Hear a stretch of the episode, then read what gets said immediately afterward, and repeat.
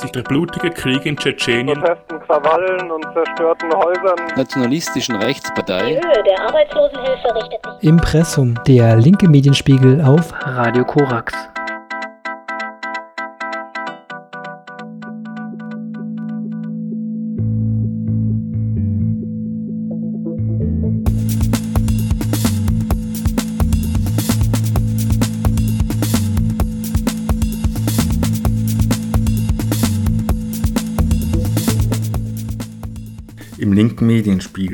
Fangen wir mit der Armut in der BRD an und kommen zum europäischen Asylrecht und den katastrophalen Folgen der Pläne der Ampelkoalition, kommen danach zu Desertation und den fehlenden Asylchancen für Deserteure und Kriegsdienstentziehern und unsere letzten Themen sind der Zusammenhang von Klima und Rüstung und das nun erste Gesetz, das Whistleblowing in der BRD regelt.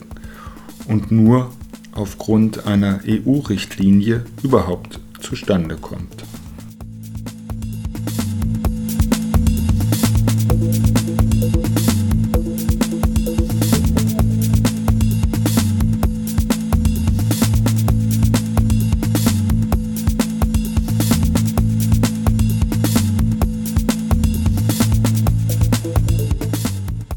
Unser erster Artikel ist aus den Blättern für deutsche und internationale Politik. Das monatlich erscheinende Magazin enthält vor allem längere Analysen, die wir nur sehr empfehlen können, zum Beispiel in der aktuellen Ausgabe zur europaweit steigenden Gewalt gegen Frauen, zum russischen Imperialismus und zu Israels unlösbaren Dilemma. Für uns äh, sind diese leider zu lang, aber die kürzeren Kommentare greifen wir immer wieder gerne auf, so aus der Aprilausgabe zur Armut in der BRD. Armut auf Rekordhoch. Helft denen, die es wirklich brauchen. Ende Februar veröffentlichte das Statistische Bundesamt die Enddaten des Mikrozensus zur Einkommenssituation und insbesondere zu den Armutsquoten in Deutschland für das Berichtsjahr 2021, ohne dies groß kundzutun. Dabei offenbaren diese einen gravierenden Anstieg der Armut, der dringend größere Aufmerksamkeit bedarf, kritisiert der Vorsitzende des Paritätischen Gesamtverbandes Ulrich Schneider. Nun liegen die endgültigen Daten vor und es zeigt sich einmal mehr, die Armut hierzulande steigt und steigt. Bereits die vor fast einem Jahr vorgestellten Erstergebnisse des Mikrozensus ergaben für das Jahr 2021 eine Rekordarmutsquote von 16,6 Prozent. Noch nie wurde in der Bundesrepublik auf dieser Basis ein höherer Prozentsatz gemessen. Die nun vorliegenden Endergebnisse weisen jedoch eine nochmal um 0,3 Prozentpunkte höhere Quote aus. 16,9 Prozent der hier lebenden Bevölkerung sind von Armut betroffen. Nicht 13,8 Millionen wie im letzten Sommer errechnet, sondern 14,1 Millionen Menschen. Wie eklatant die Abweichungen sind, zeigen auch die Endergebnisse zur Kinderarmut. Die Armut unter Kindern und Jugendlichen betrug 2021 nicht 20,8 Prozent, wie die Erstergebnisse auswiesen, sondern 21,3 Prozent. Bei Alleinerziehenden waren es 42,3 statt 41,6 und bei den Paarhaushalten mit drei und mehr Kindern 32,2 statt 31,6 Prozent. Auch weitere Ergebnisse, etwa zur Soziodemografie, der Armut oder zu einzelnen Bundesländern und Regionen, zeigen auffällige Abweichungen von den Erstergebnissen und bedürfen dringend intensiver gesellschaftlicher Aufmerksamkeit. Der aktuelle Armutsrekord ist die Spitze eines Trends, der Deutschland seit nunmehr 15 Jahren fest im Griff hat. Zwar ist das Pro-Kopf-Bruttoinlandsprodukt in dieser Zeit um 46 Prozent gewachsen, aber fast ungebrochen wuchs auch die Armut von 14 auf 16,9 Prozent. Die Armutsbevölkerung nahm in diesem Zeitraum um über 2,6 Millionen auf besagte 14,1 Millionen Menschen zu. Gleichwohl ist der Anstieg der Armutsquote in den beiden Pandemiejahren 2020 und 2021 von 15,9 auf 16,9 Prozent der steilste Anstieg innerhalb von zwei Jahren seit Beginn der Messung. Noch nie hat sich Armut in Deutschland so schnell ausgebreitet wie zu Pandemiezeiten. 900.000 Menschen mehr als vor der Pandemie müssen zu den Armen gerechnet werden. Die Pandemie hat den seit 2006 ohnehin vorhandenen Armutstrend noch einmal massiv verstärkt.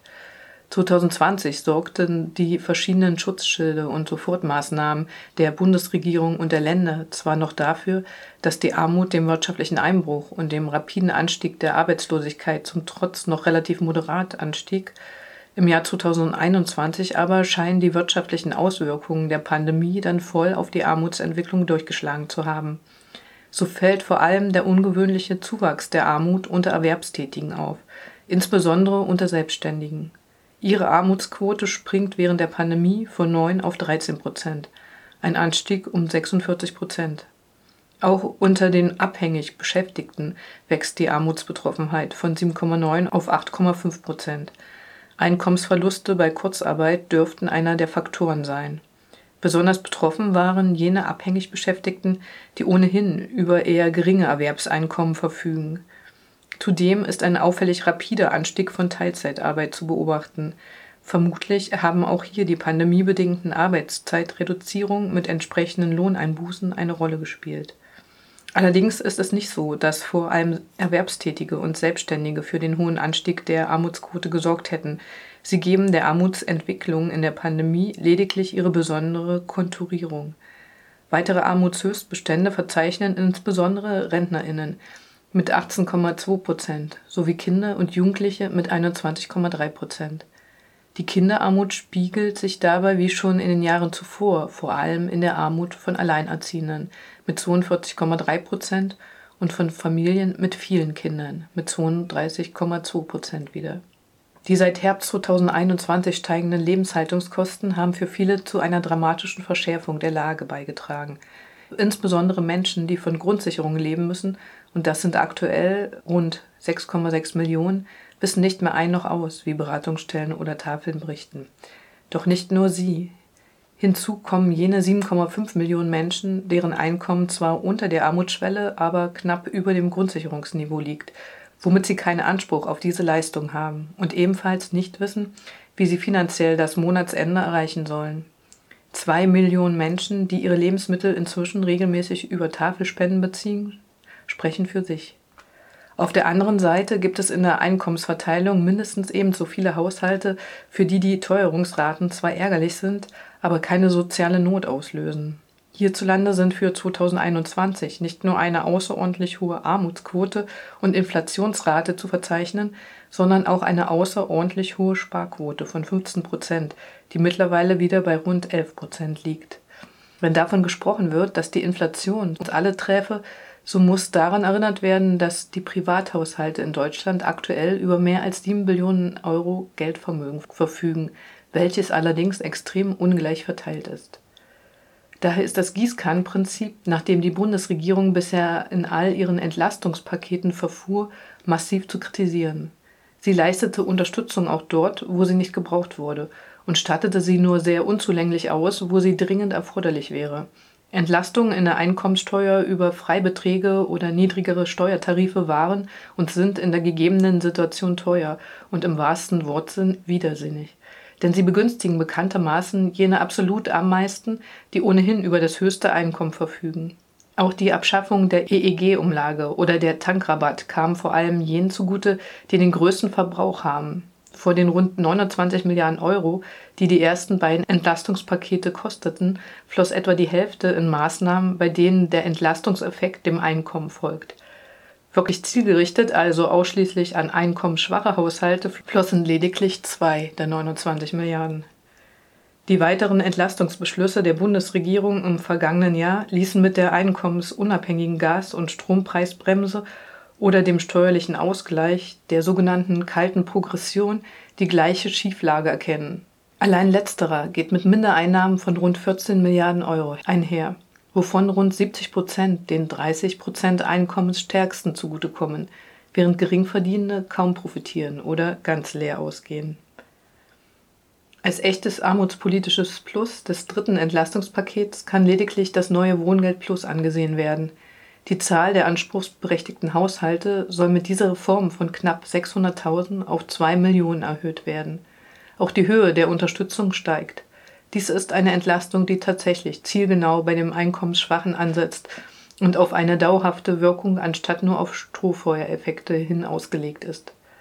Sehr unzureichend bleiben dagegen die BAföG-Reform und die angesichts der inflationären Entwicklung äußerst geringe Erhöhung der Regelsätze von Hartz IV, und Altersgrundsicherung von 446 auf 502 Euro. Studierende und Grundsicherungsbeziehende werden auch weiterhin mit Leistungen unterhalb des sogenannten soziokulturellen Existenzminimum in Armut gehalten. Die Bundesregierung hätte gut daran getan, in der Architektur ihrer Entlastungspakete zu berücksichtigen, dass die Bundesrepublik mit einer Armutsquote von fast 17 Prozent ein sozial tief gespaltenes Land ist. Es ist das hohe Maß an Einkommens- und Ressourcenungleichheit, das Deutschland so anfällig macht für krisenhafte Entwicklungen wie die Pandemie oder die exorbitante und anhaltende Inflation. Vor dem Hintergrund, dass fast die Hälfte der Bevölkerung über keine oder kaum nennenswerte Reserven in Form von Vermögen verfügt, dass nach wie vor jede fünfte Arbeitnehmerin im Niedriglohnsektor tätig ist und Millionen von Menschen auf Grundsicherungsleistungen angewiesen sind, die bereits ohne Inflation nicht vor Armut schützen, erscheinen die steigenden Lebenshaltungskosten als ein armutspolitisches Problem von besonderer Brisanz. Eine gleichere Gesellschaft mit deutlich weniger Armut wäre erheblich resilienter gegenüber diesen Belastungen. Diesen Schluss hätte die Bundesregierung fast zwingend aus den Erfahrungen mit der Corona-Pandemie ziehen müssen. Statt wenig Hilfe für alle hätte ausreichend Hilfe für die, die sie brauchen, die Richtschnur sein müssen. Eine künftige Sozialpolitik muss auch in Krisenzeiten darauf abzielen, die ökonomische Situation der prekären Haushalte dauerhaft und nicht nur zeitweilig zu stärken. Mindestlohn, Grundsicherung, Wohngeld und BAföG sind dabei die Hebel, mit denen Niedrigeinkommensbeziehende in Gänze erreicht werden können. Dafür wäre der Regelsatz von derzeit 502 auf 725 Euro anzuheben. Auch die wichtige Wohngeldreform muss noch weiter ausgebaut werden. Mit dem Wohngeld können grundsätzlich fast alle erreicht werden, die mit ihrem Einkommen nicht wesentlich über der Grundsicherungsschwelle liegen und daher staatliche Hilfe benötigen. Wenn bei rund 7,7 Milliarden armer Haushalte künftig rund 5,5 Millionen statt wie bisher 3,9 Millionen Grundsicherung oder Wohngeld erhalten, wäre das ein großer politischer Schritt. Im Umkehrschluss würde das aber auch bedeuten, dass 2,2 Millionen Haushalte noch nicht erreicht würden, obwohl sie mit ihrem Einkommen unter der Armutsgrenze liegen. Ähnliches gilt beim BAföG. Wenn unter Studierende eine Armutsquote von 30 Prozent gegeben ist, aber nur 466.000 BAföG beziehen, dann signalisiert dies auch hier einen Reformbedarf, der mit der jüngsten Reform noch nicht gedeckt sein kann. Stattdessen muss die Höhe des BAföG mindestens das Existenzminimum abdecken und ist daher analog zu Hartz IV schnellstmöglich anzuheben. Zu einer problemlösungsorientierten Armutspolitik bedarf es darüber hinaus vielerlei. Zum ersten eine einkommens- und bedarfsorientierte Kindergrundsicherung, die zuverlässig vor Armut schützt und es arbeitenden Eltern erspart, zum Jobcenter gehen zu müssen. Zum zweiten müssen die Leistungen der Arbeitslosenversicherung bzw. des Arbeitslosengeld I gestärkt werden, und zwar durch eine verlängerte maximale Bezugszeit sowie ein Mindestarbeitslosengeld, das über dem Bürgergeldniveau liegt. Zum Dritten bedarf es einer zukunftsorientierten Neuaufstellung der gesetzlichen Rentenversicherung inklusive der Erwerbsminderungsrenten als allgemeine Bürgerversicherung mit armutsfester Mindestrente. Rentenleistungen sollten bei der Gewährung von Altersgrundsicherung mit großzügigen Freibeträgen versehen werden. Schließlich ist viertens eine konsequente Politik zur Dämpfung von Mietpreisen vonnöten, die auf Bundesebene den Weg für die Länder freimacht, einen Mietenstopp einzuführen oder aber die Mietpreisbremse deutlich nachschärft. Neben all den anderen Krisen und Herausforderungen muss die Bekämpfung der Armut dringend ganz nach oben auf die politische Agenda gesetzt werden und müssen sich SPD und Grüne endlich entschieden gegen die Politik der schwarzen Null und den Steuersenkungswahn der FDP stark machen.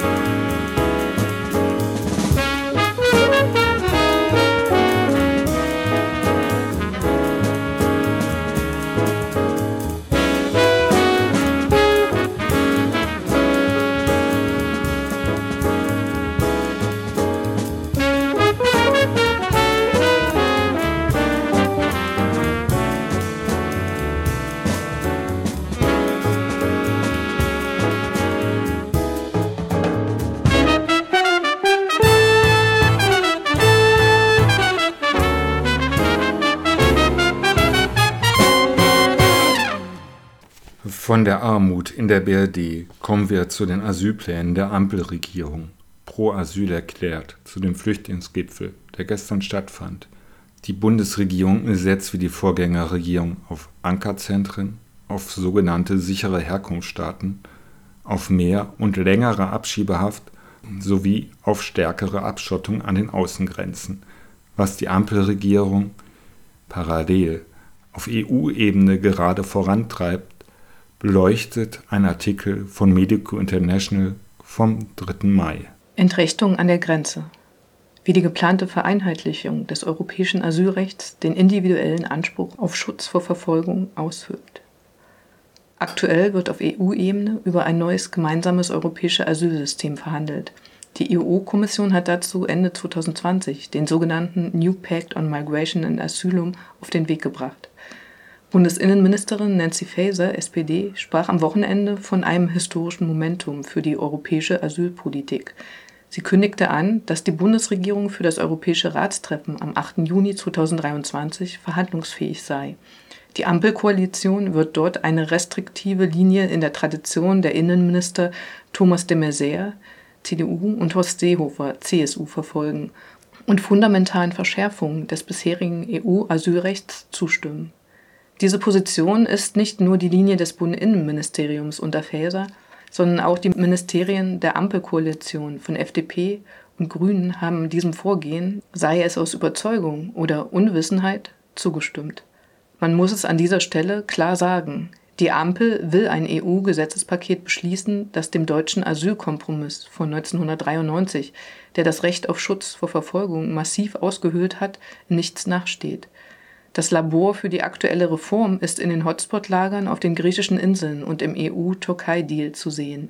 Dort werden Schutzsuchende seit Jahren festgesetzt, ohne Zugang zu hinreichenden Sanitäranlagen, medizinischer Versorgung oder Lebensmitteln.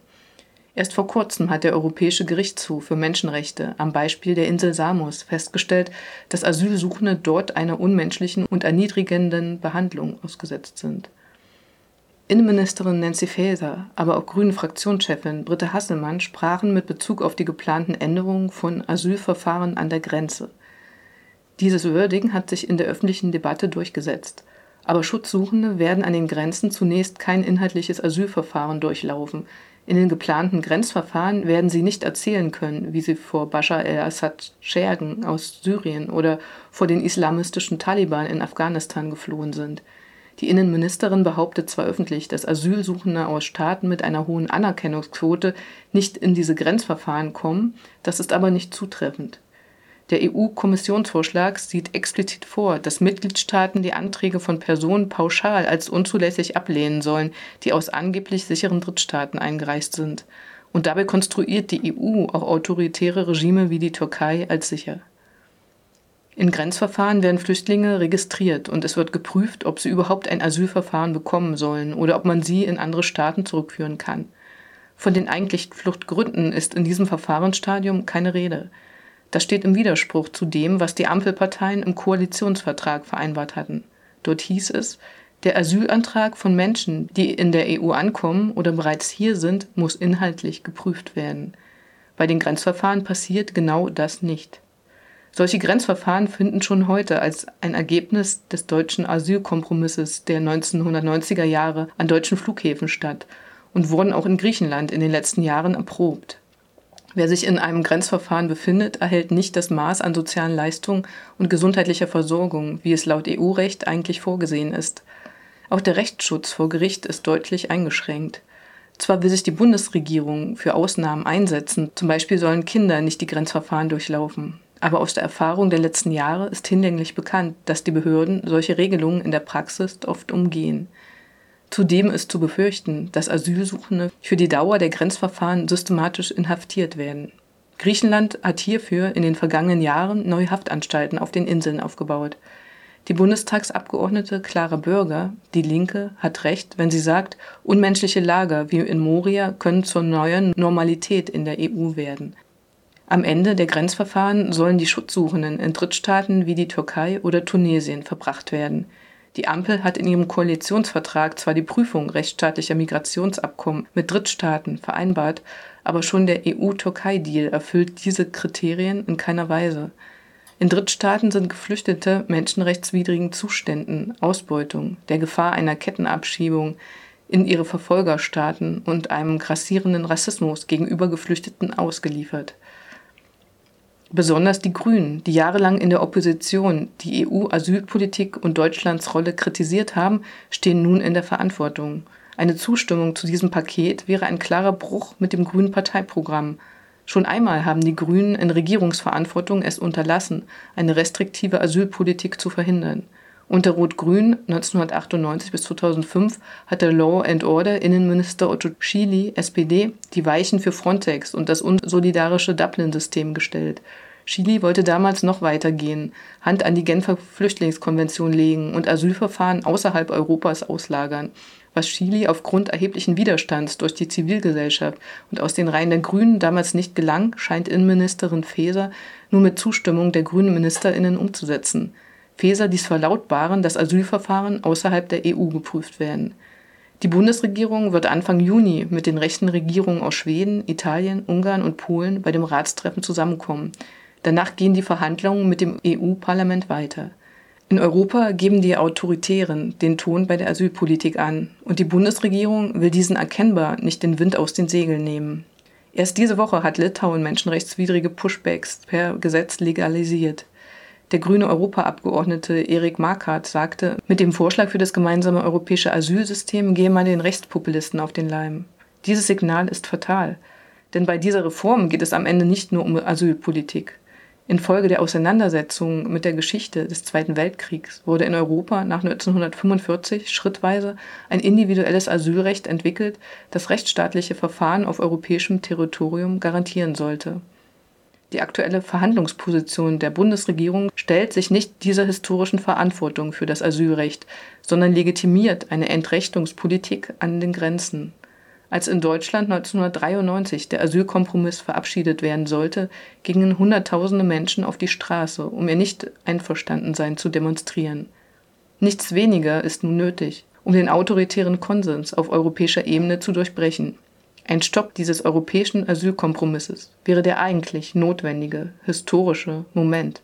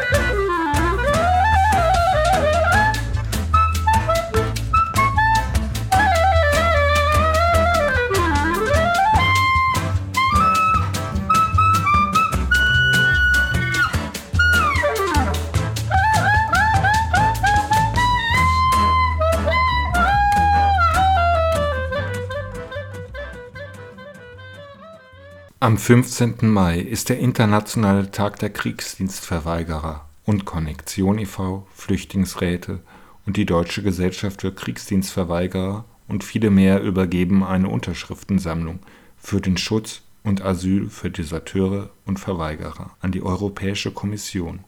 Diese kann nach wie vor unterzeichnet werden. Konnektion e.V. hat in Freitag und unter anderem der Graswurzelrevolution eine Zeitschrift zum 15. Mai veröffentlicht.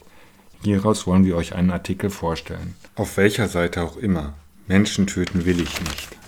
Vollmundig hatten Politikerinnen der verschiedenen Fraktionen erklärt, russische Verweigerer und Deserteure Schutz zu geben. Bundeskanzler Olaf Scholz sagte im September 2022, ich bin dafür, diesen Menschen Schutz anzubieten. Viele russische Verweigerer schöpften daraufhin Hoffnung. Deutschland würde ihren Schritt sich einem verbrecherischen Krieg zu entziehen, unterstützen und ihnen Asyl gewähren. Vor wenigen Wochen kam dann die Ernüchterung. Das Bundesamt für Migration und Flüchtlinge, zuständig zur Beurteilung der Asylanträge, lehnte diese reihenweise ab. Politikerinnen geben Lippenbekenntnisse ab. Das Bundesamt für Migration schafft Fakten.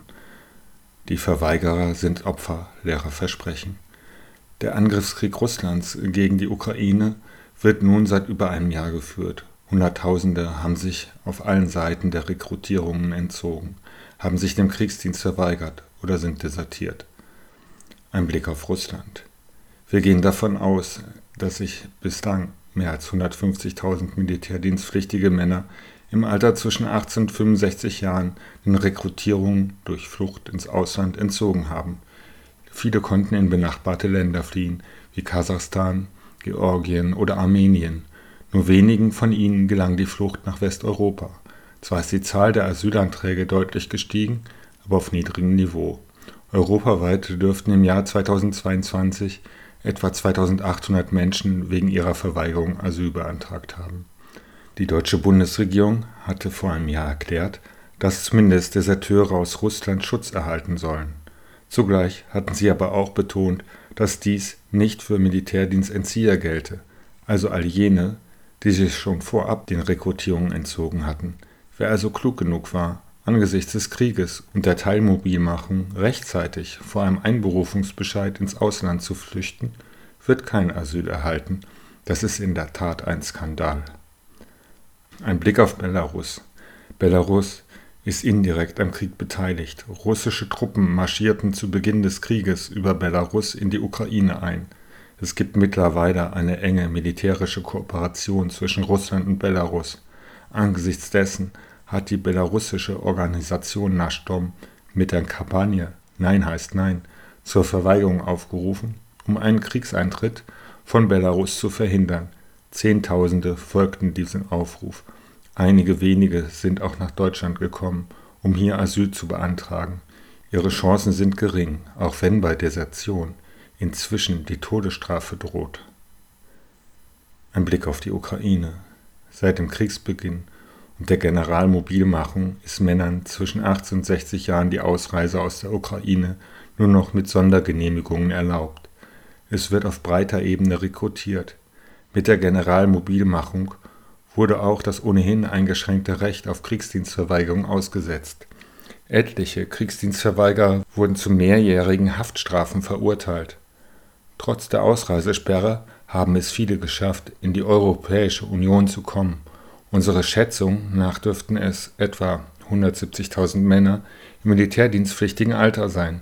Hier erhalten sie befristet einen humanitären Aufenthalt. Das schützt sie vor Abschiebung und Verfolgung. Aber langfristig werden sie vor der Frage stehen, wie sie sich einer Verfolgung wegen ihrer Verweigerung entziehen können. Kriegsdienstverweigerung ist ein Menschenrecht. Das hat 2011 das höchste Gericht des Europarates, der Europäische Gerichtshof für Menschenrechte, festgestellt. Das gilt auch im Falle eines Krieges. Jeder und jede hat das Recht, zu jeder Zeit den Kriegsdienst zu verweigern. Und daran muss sich der Umgang mit Kriegsdienstverweigern messen lassen. Das gilt für alle am Krieg beteiligten Länder. Das gilt aber auch, wenn es um die Frage geht, ob verfolgte Kriegsdienstverweigerer Schutz und Asyl erhalten. Vor uns ist daher klar, dass wir all diejenigen unterstützen, die sich auf welcher Seite auch immer dem Grauen des Krieges entziehen, die sich verweigern, die desertieren.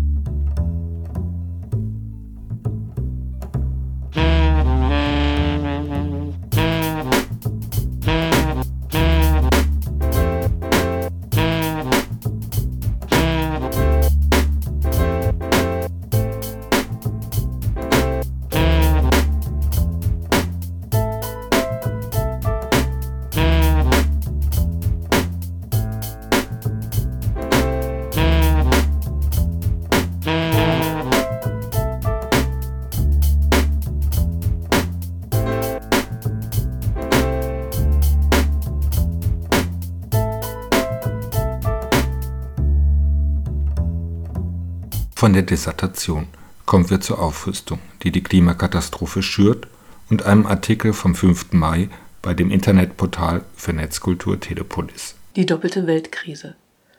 Aufrüstung schürt Klimakrise. Das sieht auch die Friedensforschung. Dennoch drohen Russlands Krieg und die NATO-Antwort weiteren Schaden anzurichten. Der Appell von UN-Generalsekretär Antonio Guterres an die Mitgliedstaaten der Vereinten Nationen, sich zu einer Koalition der Welt für den Frieden zusammenzuschließen, den er vor der Sitzung der UN-Generalversammlung im vergangenen September formuliert hatte, ist verhallt. Seine Diagnose, die Welt sei in großer Gefahr und gelähmt, wird durch immer neue Entwicklungen bestätigt. Dies zeigt sich nicht nur an den Kriegen in vielen Regionen der Welt. Neben dem Sudan, der sich im dritten Jahrzehnt eines Konflikts und Bürgerkriegs um Ressourcen und Macht befindet, geht der Krieg im Jemen, den die UNO als die größte humanitäre Katastrophe unserer Zeit bezeichnet, in sein zweites Jahrzehnt und hat bisher rund fünf Millionen Menschen in die Flucht getrieben. Der Kongo kommt seit mehr als einem halben Jahrhundert nicht zur Ruhe, weil dort um Öl, Gold, Kupfer und Kobalt gekämpft wird. Die Zahl der Flüchtlinge auf der Balkanroute hat sich im letzten Jahr verdreifacht. Und 2012 kamen die meisten Asylsuchenden in Deutschland aus Syrien, Afghanistan, der Türkei und dem Irak. Schutzsuchende aus der Ukraine durchlaufen diese Verfahren nicht. An vielen Kriegen sind NATO-Staaten aktiv und mit Völkerrechtsbrüchen beteiligt. Dennoch verbreiten viele meinungsführende Medien die Botschaft, die auch aus der Ampelregierung und der NATO zu vernehmen ist, der zufolge es allein Russland ist, dem das vorzuwerfen ist. So schrieb auch die Bundeszentrale für politische Bildung im Juli 2022, Russlands Angriff hat eine tektonische Verschiebung in Gang gesetzt. Europa geht über von einer kooperativen in eine konfrontative Sicherheitsordnung. Der Westen muss sich neu aufstellen. Es gilt, den Konflikt mit Russland gestalten zu können, anstatt ihn zu ertragen. Diese Einordnung des Ukraine-Kriegs verschweigt, dass der durch nichts zu rechtfertigende Krieg Russlands, anders als der Irakkrieg, der wie der Jugoslawienkrieg durch eine Lüge legitimiert wurde, auf eine Vorgeschichte von Verstößen gegen internationale Völkerrechtstexte folgt. In der UNO hieß es schon vor 20 Jahren, das Völkerrecht sei kein Zweiklassenrecht. Die Lähmung der Welt im Angesicht der großen Gefahr, auf die die Zivilisation zuläuft, ist allerdings noch größer, da die Wahrnehmung für Ursachen der Zukunftsgefahren durch die Meinungsmache fehlgeleitet wird. Dies wird schon beim jüngsten Petersberger Klimadialog deutlich, der diesen Monat in Berlin stattfand, um die nächste UN-Klimakonferenz COP28 vorzubereiten, im Ölstadt Vereinigte Arabische Emirate, zu dessen Aufgabe das Auswärtige Amt schreibt. Auch der 14. Petersberger Klimadialog steht im Zeichen multipler globaler Krisen – vor dem Hintergrund des russischen Angriffskriegs gegen die Ukraine und der dadurch ausgelösten Energie- und Lebensmittelkrise beraten die Teilnehmerinnen und Teilnehmer, wie sie die Energie- und Klimawende dennoch beschleunigen können. Dabei geht es auch darum, Abhängigkeiten von fossilen Energieträgern zu reduzieren und ärmere Länder bei der Umstellung auf nachhaltige Energiequellen zu unterstützen, um die globale Erderwärmung auf 1,5 Grad zu begrenzen – die Klimakrise und Fragen der internationalen Sicherheit sind eng miteinander verknüpft. Dieser Einschätzung zum Trotz verbindet die Bundesregierung den Sicherheitsbegriff mit militärischem. Und auch seitens der USA bleibt der Rüstungsbereich bei den UN-Klimakonferenzen unberücksichtigt, so als ließe sich die Klimapolitik zur Verhinderung einer Erderhitzung von mehr als 1,5 Grad Celsius mit Aufrüstung vereinbaren.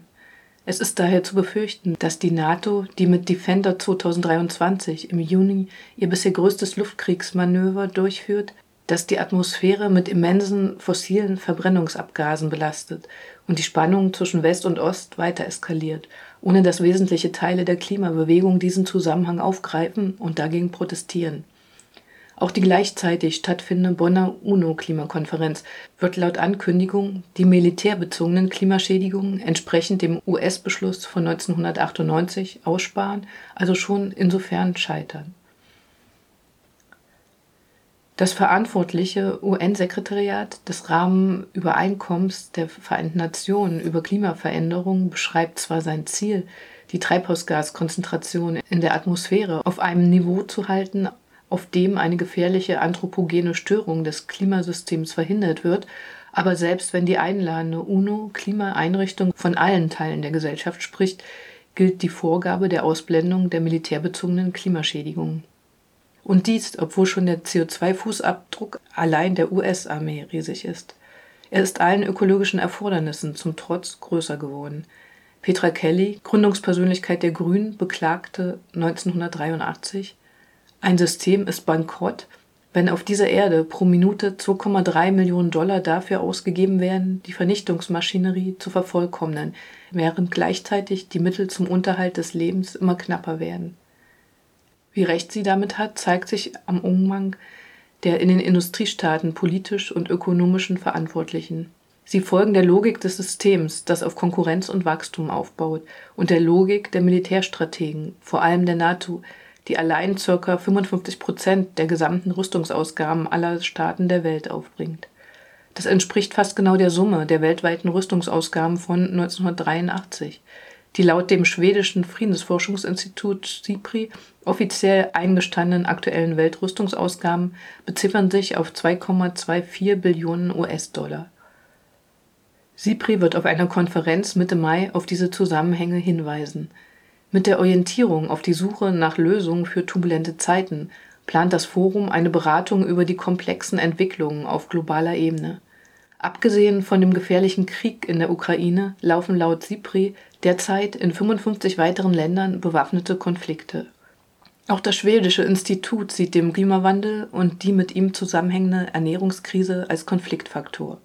Hier ist der friedensökologische Ansatz sichtbar ohne den die Zukunftsgefährdungen nicht zu lösen sein werden. Die Zeit drängt, da die Staaten der Welt laut der Klimaforschung nur noch ein Restbudget von 400 Gigatonnen in die Erdatmosphäre emittieren können. Wenn sie das in den UNO-Klimakonferenzen vereinbarte Ziel einhalten wollen, die Erderhitzung auf weitere 1,5 Grad Celsius zu begrenzen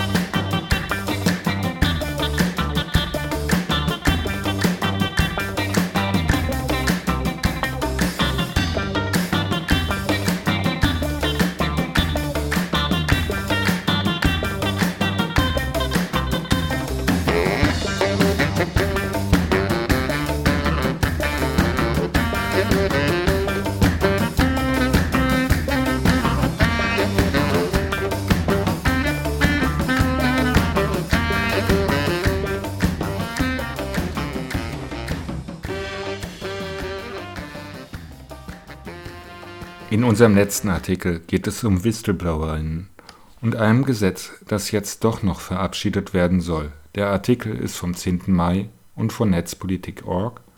Bund und Länder einig. Union verwässert Schutz von WhistleblowerInnen.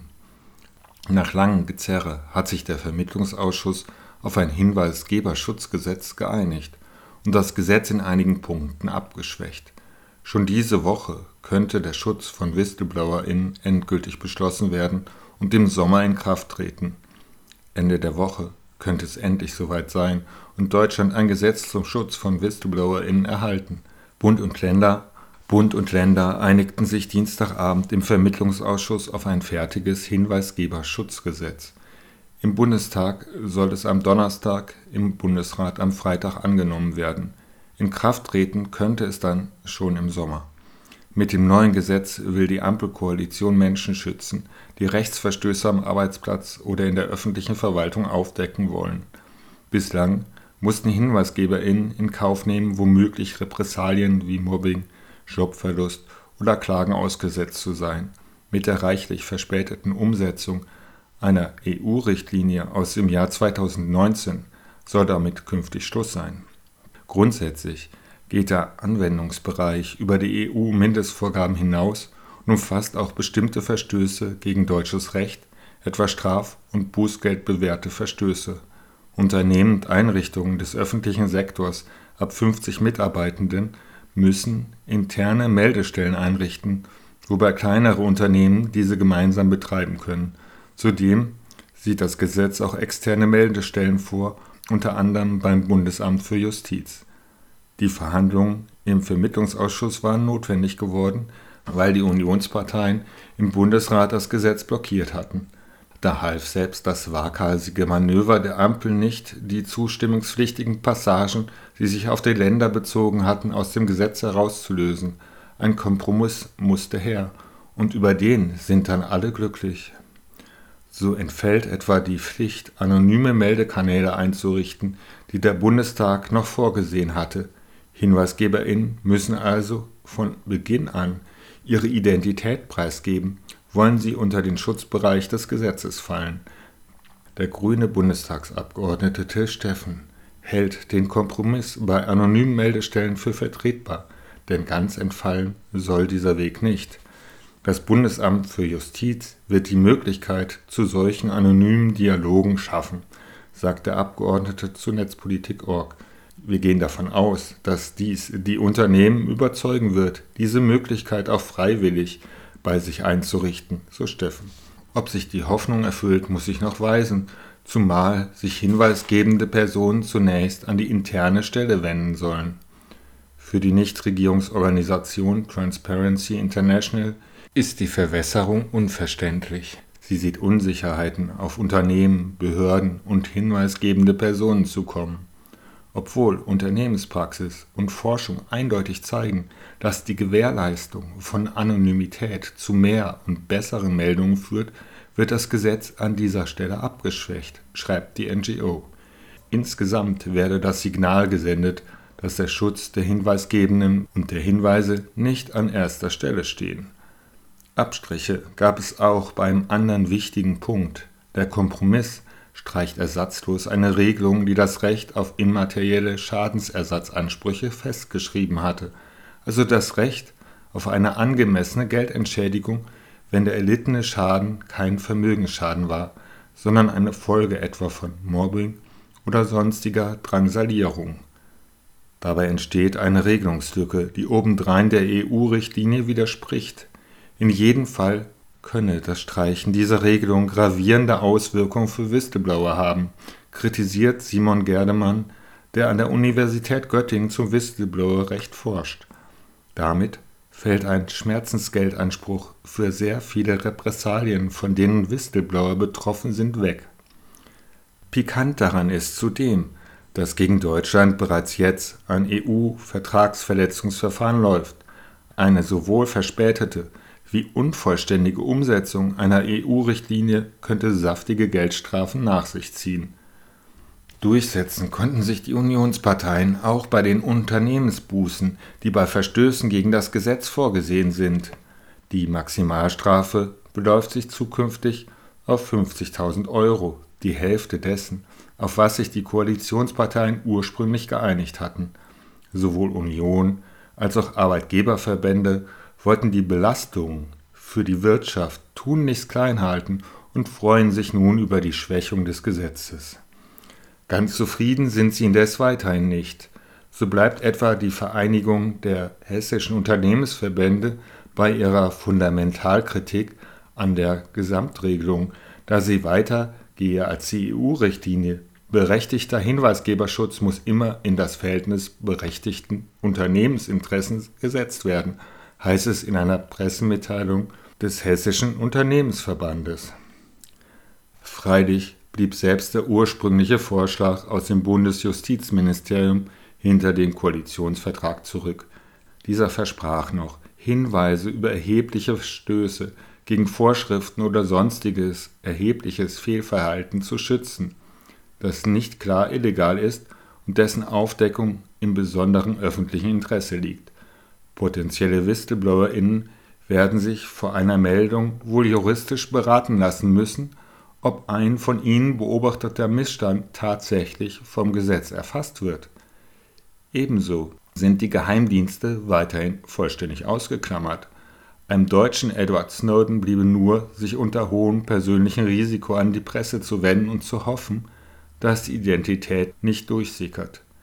Und für an sich vom Gesetz geschützte HinweisgeberInnen ist der Gang an die Medien ohnehin nur in bestimmten Fällen der letzte Schritt, um auf die Missstände aufmerksam machen zu können. Der nun erzielte Kompromiss zeige, dass es bei den Unionsparteien und Teilen der Wirtschaft nach wie vor große Vorbehalte gegen WhistleblowerInnen gebe, obwohl diese im Interesse von Gesellschaft und Wirtschaft handeln, so Cosmas Zittel vom Whistleblower-Netzwerk. Erfreulicherweise hat sich wenigstens die Erkenntnis durchgesetzt, dass mit einer Einschränkung des sachlichen Anwendungsbereiches kein gedient gewesen wäre. Auch Kai Dittmann von der Gesellschaft für Freiheitsrechte ist erleichtert dass es das erste Mal überhaupt Schutz für Hinweisgeber gibt. Allerdings wirke das Gesetz sehr unfertig. Eigentlich müsste sich die Regierung direkt schon an eine Reform setzen, die etwa auf Whistleblowing in Nachrichtendiensten bei den meisten Verschlusssachen und im Bereich des allgemeinen Gleichbehandlungsgesetzes ermöglicht, so Dittmann zu Netzpolitik.org. In der Praxis gibt es gerade im Bereich Diskriminierung Belästigung viele unternehmensinterne Meldungen.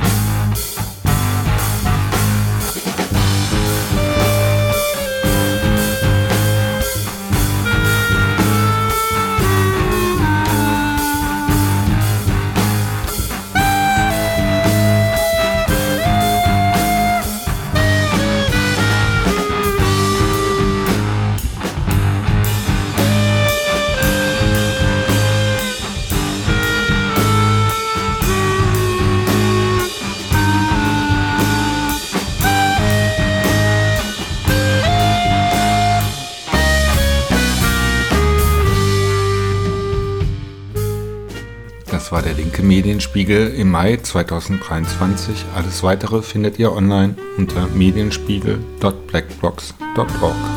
Und tschüss.